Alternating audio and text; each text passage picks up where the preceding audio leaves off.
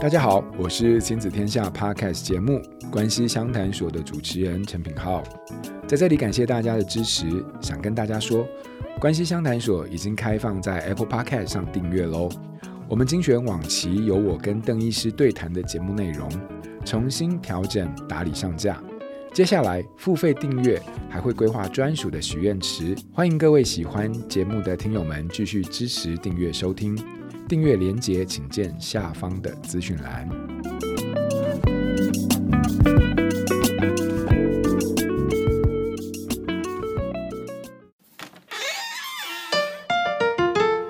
用爱的延长线连接家的新关系，我是陈品浩，欢迎来到关系相谈所。陪你觉察内在自我，理解人我差异，让爱与连结不断线。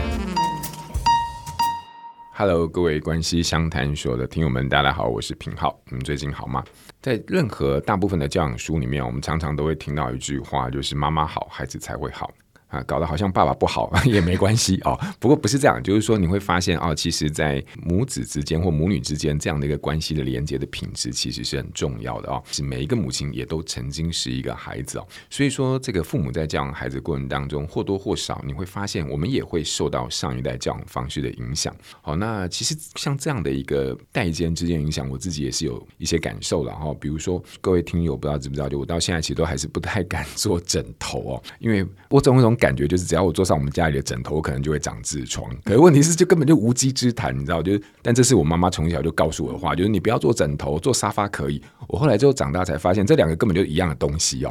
所以你会发现，他他提原意就是说，你不要乱做东西啊，不干净啊。可是我们自己很多时候在价值观，然后在行为，然后在。感受上都会受到上一代的影响哦。那当然，我刚刚只是举一个非常简单的生活当中例子。可是很多时候，我们所谓的呃上一代的影响是更深层的心理和关系的层面哦。比如说，我们的爸爸妈妈哦，上一代的一些言行举止啊，心理的状态啊。或者一些曾经的一些很偏激的行为等等，都有可能会带来在我们这一代呃自己在长大成为爸妈之后，仍然在心中会有的各式的担心或疑惑哦。那甚至还有的时候，我们也会思考说：诶，我的原生家庭其实并不完整哦。我从小感受到的爱是不是很有限哦？然后常常在回到家里面的时候都没有人。好，然后别人可以出去玩，我周末的时候就要在家里面帮忙家里的事情等等。那我现在自己做了爸妈的时候，我是真的能够，我是来自于一个这样的一个家庭，我有办法好好的爱孩子吗？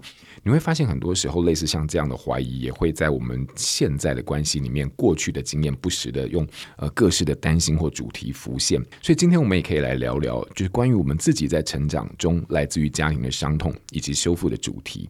那讲到这个主题啊，大家就会想到啊，其实上一次我们曾经邀请过啊尚瑞君老师带着他的新书《淬炼幸福刚刚好的回忆练习》来到我们的节目当中，跟大家分享了关于在母女的关系里面。的一些纠葛，然后跟一些盘根错节的一些经验。今天呢，这一集我想我们就继续请到瑞军老师来进一步的分享看看哦，就是说他是如何在教养的过程当中去觉察过去原生家庭对自己的伤痛，然后同时也在这样的一个理解当中呢，能够重新找到自己在亲子关系里面的一个新的身份，或者是。呃，跟过去的自己的经验能够达成某一种比较平衡的关系，然后从这些回忆跟觉察当中，重新找到在自己原生家庭当中这个爱的力量，并且将它传递给自己在关系当中的亲子。好，所以今天呢，我们非常欢迎啊，再次能够邀请到瑞军老师。Hello，老师。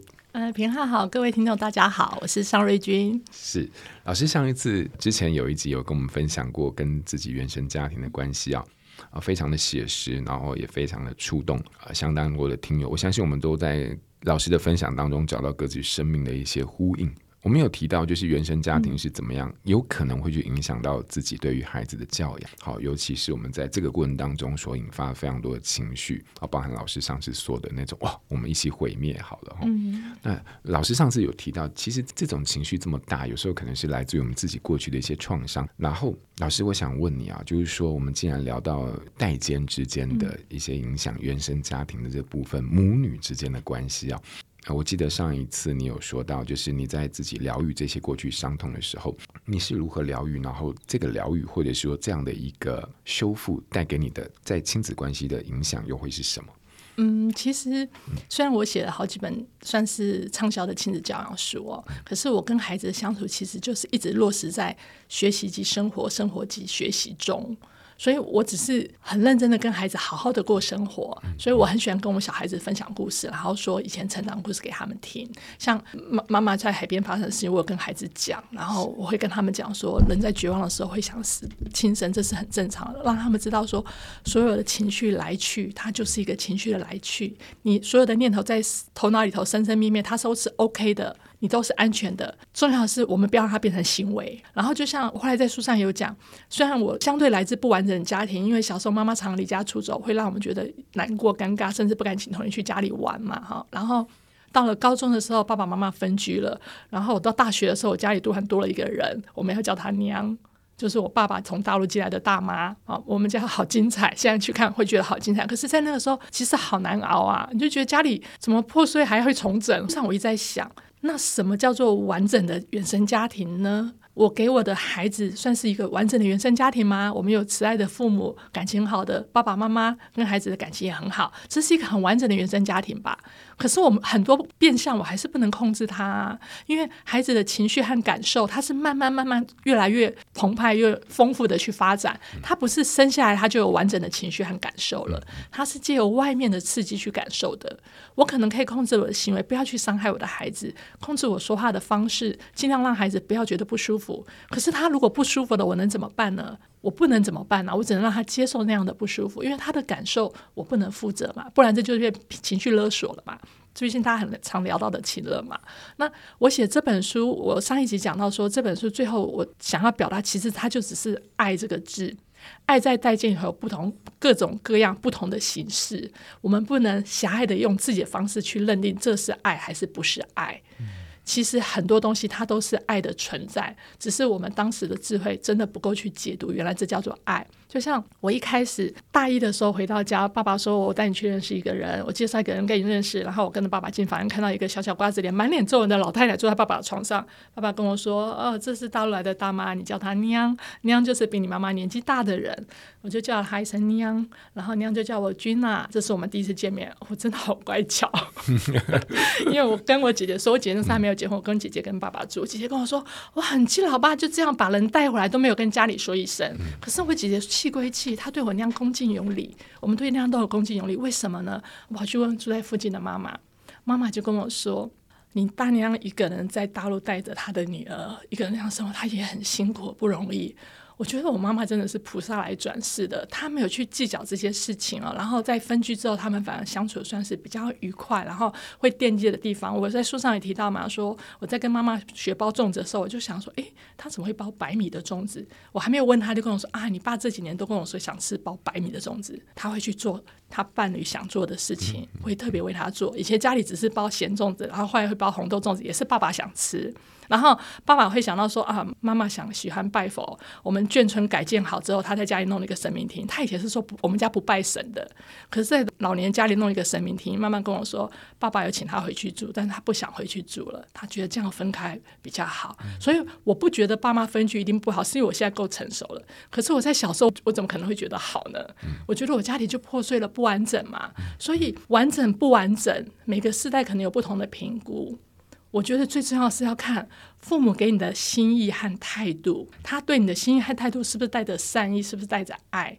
有时候他可能会是一种伪装，或是一种假面。就像我，我上一集可能有跟大家提到，就是爸爸妈妈用这种方式对待我们，很多时候可能是他上一代承接的就是这样的方式。比方说早期的打骂教育，他们就觉得不打不成器嘛，就是打就是骂孩子，孩子就不会骄傲。可是我们现在会回过头看，其实这样伤害的孩子的自我价值感和自尊。会严重影响一个孩子的正常的发展，所以我们在代间做修正。那你回过头去会觉得你爸爸妈妈不爱你吗？这是一个问号啊。那我们现在给孩子这么多的资源，我们可以去要求孩子一定要比我们更优秀嘛？可是我们没有看到他竞争的背景跟我们不一样了。所以每个时代都有每一个时代的背景和故事，在这个时候，我们真的就是要课题分离。我后来又学了阿德勒。我觉得在课题分离之上，我我在这边学的相对学的比较多，因为我以前会觉得爸妈的关系不好，那我的原生家庭有问题破碎，所以我也是有问题的孩子，因为我是有问题家庭出来的，那就是一个问题的孩子，所以我想躲避这些事情，就比较孤立起来。独立起来。可是实际上不是嘛？爸爸妈妈的关系是他们两个的关系。我私底下跟我爸爸跟我妈妈的关系都非常的好，所以我才可以有让人家觉得说，哈、啊，瑞雪老师读你的文字就觉得充满了爱，充满了温暖。可是实际上，我其实，在分享那些的时候，我我自己就觉得不是啊，我还好多伤痛。那时候我不懂，后来很感谢写了这本书，因为我把伤痛梳理过来，那些伤痛就成为我成长的养分了。嗯嗯嗯嗯，我也希望带给大家这样的力量，因为。带着伤痕长大，这表示至少在这段时间，我们很勇敢、很努力的，还是长大了。嗯嗯，要感谢自己很努力的长大了。然后，当我们有能力回过头感谢父母的时候，其实那主要原因是因为爱在传承着我们。嗯，我希望听众都可以找出那个爱的蛛丝马迹，然后相信你是被爱喂养长大的孩子，你一定有能力好好爱你的家人、爱你的孩子，还有你自己的。嗯嗯嗯，了解。哎，老师，那个找爱这件事情，其实基本上对蛮多家庭，或者是对蛮多。听友，我相信是在这样的环境底下长大的人，他并不是一个简单的事情。老师，你刚才讲到一个大时代的一个部分，然后那个时代有它的文化背景，我们在那个时代长大，然后呢，再回到母女关系，我我不知道为什么突然想到母女关系这件事情。我觉得这里面有太多故事。比如说，我刚才想到一个东西，就是说，其实传统文化里面，其实母亲要面对的关系跟责任，其实，在那样的一个时代的大家庭里面是非常复杂又很隐晦的。比如说妯娌的关系、婆媳的问题。好，然后维持家务的责任，然后教养的关系等等。那你会发现这些事情在长期我们这个社会长期以来性别刻板印象当中，其实我们就强调就是女人可能要比较善体人意，好，然后要温柔贴心的这样的一个价值的体系里面。我不知道对于成长中的每一个女儿来说，会不会就是在这种期待底下，她常常会去无形当中去吸附非常多已经在长期的情绪的负荷跟劳作当中，其实非常疲累的母亲的情绪。好，然后这就会让呃很多时候女儿非常贴心，然后可能感受到母亲在家庭里面非常多很无力或者是很非常负担的一面，然后她就会下意识的。在这过程当中，就觉得自己有一个义务要去张罗，或者是去维护家里面的种种关系，然后家庭里面可以去运作。我觉得，当这种女儿，或者是说这种被赋予这种期待的时候，她其实不论是在家庭之间，或者是关系之间，或在性别之间，这些刻板印象的互动，就会出现一个母亲跟女儿的之间的问题，就是说女儿会被期待去善体人意，然后母亲承担了家庭里面的所有的情绪劳动。所以母亲有时候可能会比较和女儿去谈起自己在这种环境当中种种的情绪的负荷啊、你知道，就是孩子就会慢慢成为母亲的情绪的容器，然后女儿就会成为一个非常亲子化的小孩，就如同你在那个时候，嗯，你知道，就是要让自己。刻意的成熟或者是稳定等等，然后希望大家都能够关系非常圆满，好，然后照顾心里面受伤的家人。然后我觉得一个女儿在这样的一个家庭里面长大的时候，她可能就会疲于奔命去照顾每个人的心理需求。但是你知道，那么小的孩子能力又非常有限，所以心里面其实就会非常分裂啊，就看到大家都在受苦，可是自己做不到什么事情，然后就会非常自责，然后就觉得自己很没有用，然后很无能。这种无能感就会让她。也觉得自己没有办法帮到妈妈忙，好像也自己也是个帮凶。嗯，然后当他没有办法再去负荷这种无力感的时候，就会从关系当中去逃走，或者是祈求在另外一个关系里面找到可以去支持自己的一些力量等等。母女之间的关系其实是非常的一个焦灼，而且又盘根错节的一个状态。嗯、我刚才讲的不见得是老师的例子，但是很多时候可能会是在我们智商过程当中看到的某一些母亲的背后的。的缩影，好对，你怎么在啊、呃、这个过程当中，这么多的呃父母之间的关系的矛盾当中，能够找到那个爱的力量，重新来滋养自己？嗯，其实我觉得最重要的是，我还有余裕的原因，是因为排行的关系。哦，是因为我在家不是长女，也不是第一个孩子嘛。我前面有两个哥哥，还有一个姐姐，我后面有一个妹妹，一个弟弟。嗯、我很幸运，姐姐身为长女，她真的承揽了像平浩老师讲的。母女之间的爱很纠结，然后还有想要事情更圆融、更好的承担出，像比方说妈妈不在家那个时候，他就做了妈妈该做的责任，打扫家里、煮煮饭或什么的之类的。那哥哥姐姐很快就承接起这个任务了。然后到我的时候，我可以说我真的是一个很幸运的小孩。我跟着做家事没做多久哈，我刚刚有讲到我二哥很疼爱我嘛哈，我还记得我做家事大概没做洗碗没做洗多久。我哥就把我更小的弟弟妹妹，小我三岁的妹妹，小我五岁的弟弟叫到跟前，三个就呃，我二哥在家非常的有威严，他就说小军要读书喽，轮你们洗碗了。从此以后，我就是我们家那个要读书的小孩，我就跟家事绝缘了。然后到慢慢慢慢大一点的时候，哥哥姐都很会做菜，我就刻意跟厨房画出了界限，因为君子远庖厨。我在书上有提到这些故事，其实厨房是一个很温馨的地方。我很感谢我后来念研究所的时候，爸爸跟我说，因为眷村要改建了，我不确定你回到家会不会没有地方住，那你先搬去跟你妈住嘛。那时候我妹妹在外面租房子，带着妈妈和弟弟的小孩，就是三个人三代住在外面，因为弟弟在外县市工作。然后后来我就去跟他们住，他们很高兴啊。然后后来我研究所毕业，妹妹就到台北去工作，就剩下我跟妈妈和子女，我负担房租，然后三人三代，那是很简单，但是很幸福的生活。也是在那几年，我可以听妈妈讲很多的故事。然后在那些过程中，我抽丝剥茧出妈妈跟姐姐的关系为什么容易处于紧张，因为我妈妈是长女，我姐姐也是长女。坦白讲，台湾的长女真的好可怜。我真的觉得台湾的长女真的好可怜。我们家还幸运一点，是我们是外省家庭的台湾长女，我们没有那么多的什么，像妈妈没有妯娌，没有公婆嘛，我们就是一个单纯的一个家庭。因为外公也是从大陆过来的，所以他也没有那边的长辈。然后我们就是单纯的一个八口之家要生活。然后就负担八个人的那个相对关系就已经忙不过来了，嗯嗯、我没办法去想象家里像个大树的时候，你附近坐的都是亲戚，然后男男女女的时候，那是多大的压力。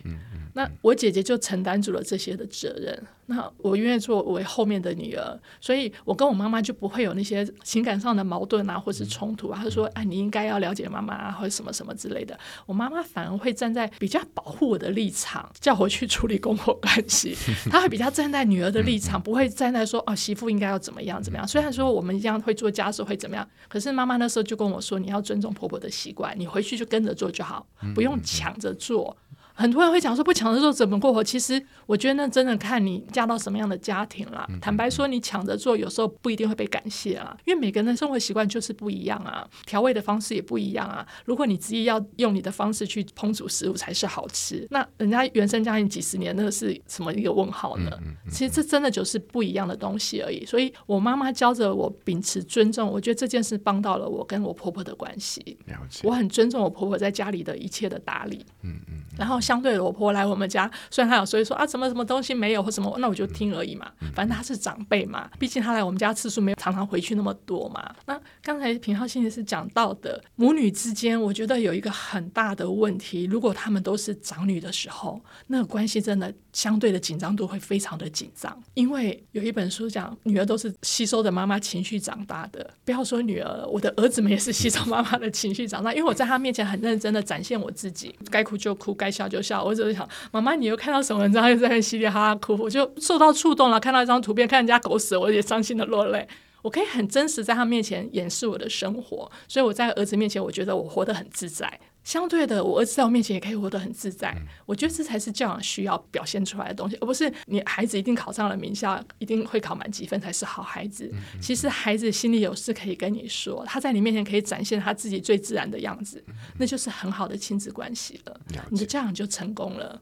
对，我我相信是，就是都可以彼此很自在，嗯、不需要去用谎言或者是去掩饰自己某一些在家里面不被接受的意图。我觉得那是一个大家都很期待的一个很值得去经营的一个方向。回到刚刚老师说的那个部分，我觉得你有提到一个很重要的一个找到爱的过程，就是我们其实应该是蛮纠结在上一代跟这一代的差异里面。不过你刚刚有提到，就是说，可是他们是那样长大的，然后我的爸妈是在那种环境里面，他是那样长大的，所以他们一定对于教养这件事情，就会有他们那个年代或那种对时代的呃背景的一些执迷，我们现在看来的固执。啊！可是那个就是他们能够在那个条件底下学会对关系，或者是对爱，或许是他们认为已经是最好的表达的方式。嗯、可是我们不同时代，其实我觉得有时候我们可以用更善巧一点的方法，嗯、就是你态度放软一点，跟长辈说。很多长辈也很肯学习的。然后我这边还可以跟大家举例一个方式哦。你如果觉得说老师听你讲很简单，可是我觉得找到爱真的好难哦。嗯嗯、那我们换一个角度想。也许是我们的执念或我们聚焦的位置错了。嗯、你想象你现在要进一个黑暗的房间，你拿着手电筒要进一个黑暗房间，你拿着手电筒照，你看到什么东西？手电筒照到哪里，你就看到什么，对不对？对，你只能看到手电筒照到哪里。嗯。可是你把手电筒关掉，打开房间的灯呢？打开房间的灯，你可以把房间一览无遗，嗯、看到房间里头有什么，你全部都看到的。那个叫做你的心灯。把你的心理灯打开，很多事情不要用脑筋去想，真的要把你的感受打开来，去感受那些东西到底要传递给你的是什么样的讯息。嗯。嗯，我们现在什么都要用理性去思考，我们用脑过度了。我们的心其实都蒙上了尘埃，或是我们的心灯关起来了，因为我们什么都要算 CP 值，什么都要觉得最佳解答法，什么都要有 SOP，其实真的好累哦。对，我们只要回归到，你可以跟孩子好好坐下来，开开心的吃一餐饭，好好跟他聊聊天，再想想他小时候刚抱在怀里，我只希望他健健康康长大那一瞬间那个美好，其实就很好了。真的不要永远拿着手电筒去照。你只会看到手电筒照到的东西。你把你的心灯打开的时候，房间都亮了，你就可以看到好多东西，甚至可以把它重新归位。了解，我觉得这是一个很重要的提醒。就是很多时候我们就会被老师的联络簿，对，我们只相信我们看到的，可是其实看到的背后还有不同的意义。也许我们找错了方向去解读那些字。了解，对对，我觉得很多时候我们的确是被不只是 CP 值啊，就是说被各式各样的标准啊。其实我们可能自己并不是很在意，可是，一旦放在群体里面，孩子放在群体里面，然后被别人这么认同、被这么看待的时候，我们就不得不跟着在一起来。然后很多时候就会，我们就跟着就落入了大家同样的一个方向去思考，好像孩子跟人家不一样，嗯、或者是稍微你知道就出了那个框架，就变得非常的危险，所以反而就很容易忽略掉，其实，在关系里面最纯粹的这个东西，就是希望他好健康，跟他相处在一起，你一定需要。你爱的人跟你在一起相处是舒服的吗？嗯嗯。嗯，如果孩子今天要放学回家，想到回家看到爸爸妈妈会害怕，不想回去，嗯、那那个家的意义是不是一个问号？对，我在书上有讲到卫星安一个家。嗯、当初在流浪的那段岁月中，那那个阿姨家的哥哥姐叫我出去玩，我都不想出去玩，我甚至装睡，就是不想理他们。他们一直叫着小军、小军起床出去玩。最后那个阿姨很温柔跟他们讲说：“你们不要吵小军，小军在想家。”他讲完这话，我真眼泪都掉下。那时候我才知道，原来我这叫做想家。嗯，嗯，小时候我们出去玩，爸爸都会跟我们说，出去外面玩一玩，要回家看看家里有没有什么事。我出来家里好多天，家里有没有事？我好担心我的家，我好想我的爸爸，好想我的哥哥姐姐。嗯。可是我带孩子出去玩的时候，我住在旅馆，我跟他说啊，今天这是我们暂时的家，这是我们的家。我就在想，那家到底是什么呢？有你爱的人的地方叫家吗？还是那个房子是你的家？其实都是嘛，因为只要有爱的感觉，你就觉得是家。那像我妈妈身体状况那时候越来越不好的时候，我们一开始都是就是家人轮值照顾她，然后我跟我姐姐会把妈妈接回家照顾一个礼拜这样子。可是我们发现妈妈有点错乱，时空错乱，背景也会错乱。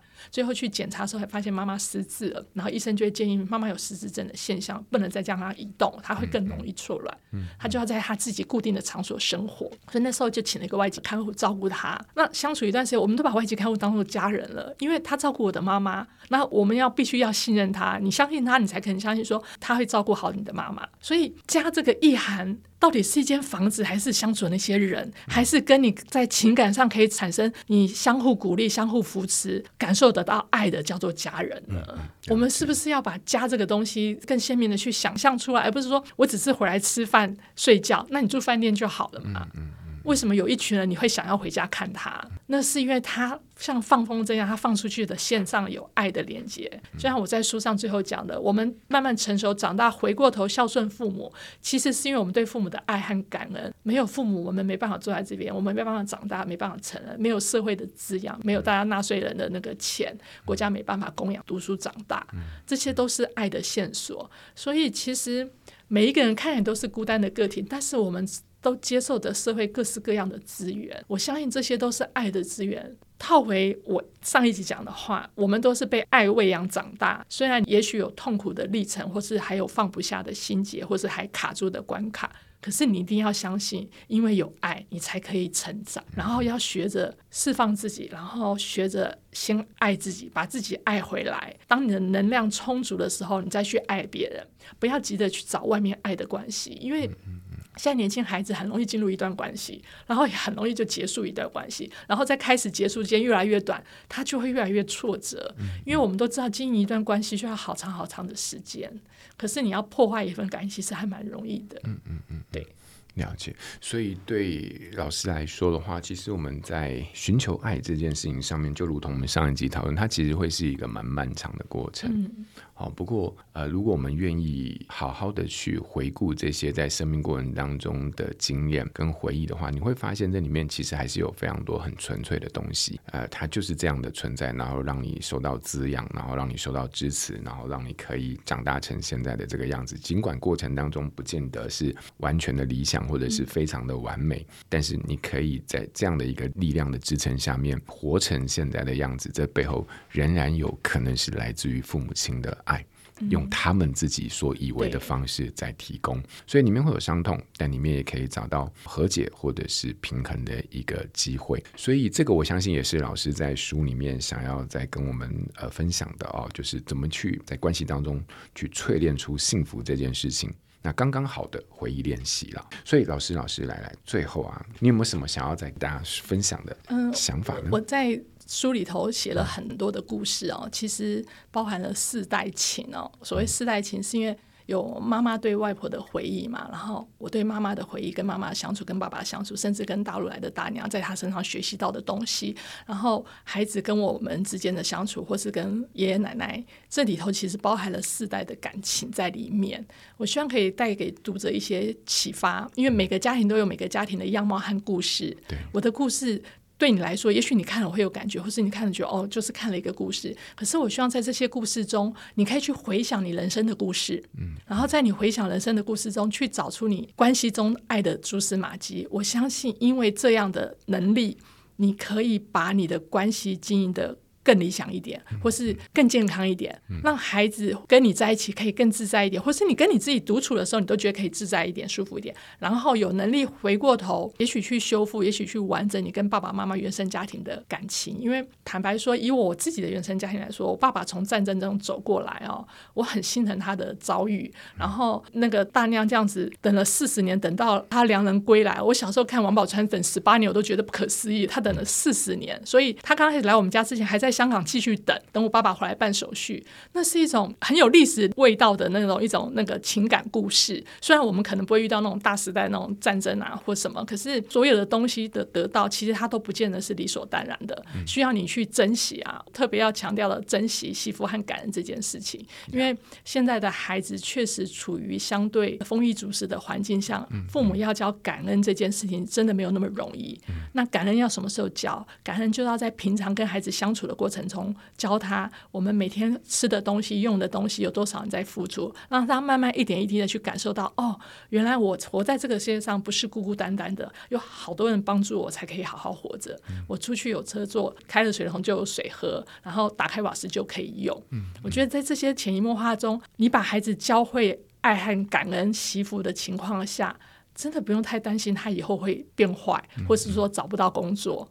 我觉得这些东西都反而是一种变得比较多虑的东西。只要回归到我一开始讲的，就是生活及学习，学习及生活嘛。然后在跟孩子一起学习和生活的过程中，好好传递你们之间的爱，不管他穿越了多少代，甚至阻隔着阴阳。那个爱都可以生生不息、爱无止息的传下去。嗯嗯，我想老师刚刚今天最后的结语里面也帮我们带来了一个新练习的方向，就是感恩这件事情。嗯、感恩。哎，老师，那你怎么在生活当中带着孩子啊？呃、嗯，我们以前小时候哈。睡觉前都会感谢今天过得很顺利啊，嗯、然后感谢爸爸，哦、感谢妈妈，今天想一些大家开心的事情。我们甚至会感谢飞天小女警。如果你看过那个卡通的话，感谢飞天小女警，今天小镇村又很顺利的那样，然后就很习惯会去感谢，所以他们很习惯会感恩这件事。然后像回公公婆婆家，我们要走之前会叫他去抱抱公公婆婆，谢谢他们。嗯，到现在儿子十六岁、十八岁还是会做这件事情。然后婆婆虽然过世了，可是在那边放了一个婆婆的，说的是灵位好，反正就是纪念她的一个。地方，我们回到家会先去跟婆婆拜拜，跟她说我们回来了。然后我们走之前会跟婆婆讲我们要回去了。我觉得这就是一种感谢，因为有上一辈才有我们这一辈嘛，我们这一辈就延续到了下一辈去。这些感谢，那就是一种习惯做的事情。他就觉得哦，对我很谢谢，谢谢你的招待。像孩子们现在吃完饭后都会说谢谢招待，就好几年都会谢谢招待。然后他们。出去上学前，从以前小时候就养成习惯，会帮他们梳梳头发、抱抱他们，跟他们说啊，祝他们一路顺风。妈妈在家等他们回来。虽然在青春期的时候有一段时间会哎呦啦，会呃。僵硬的不太动。可是现在那个别扭期又过去了。对我觉得这就是很生活化的东西。嗯嗯。其实我发现我的孩子们在世俗的认定上，学业表现各方面都还算相对优秀的原因哦。不是我们花很多钱补习，也不是我们特别找什么东西家教或什么，嗯、也不是孩子天资多么的聪颖。其实这就只是一个家庭稳定在流动爱的关系。嗯嗯嗯、因为家庭的爱稳定的在流动，偶尔有些冲突的情况下，还是可以很容易平缓下，孩子的心很容易恢复稳定。就像我在书上讲的，静的力量。嗯嗯。因为我们现在太要求动了，太要求往外面看、往外面跑，没有回归到静下来。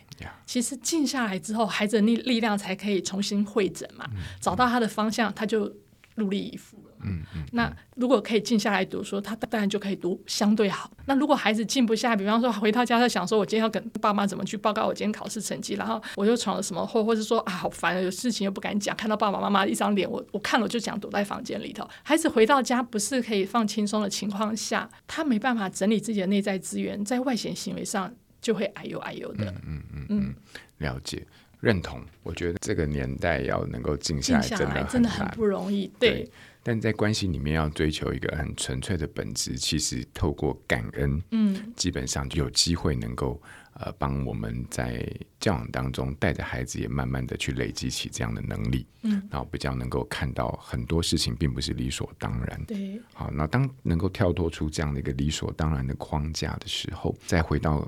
亲子关系，或者是回到对于爸爸妈妈的理解，那他就多了更多扩容的视野，好，可以理解，比较能够去看到这些行为背后那种更纯粹的东西，就是爱这件事情。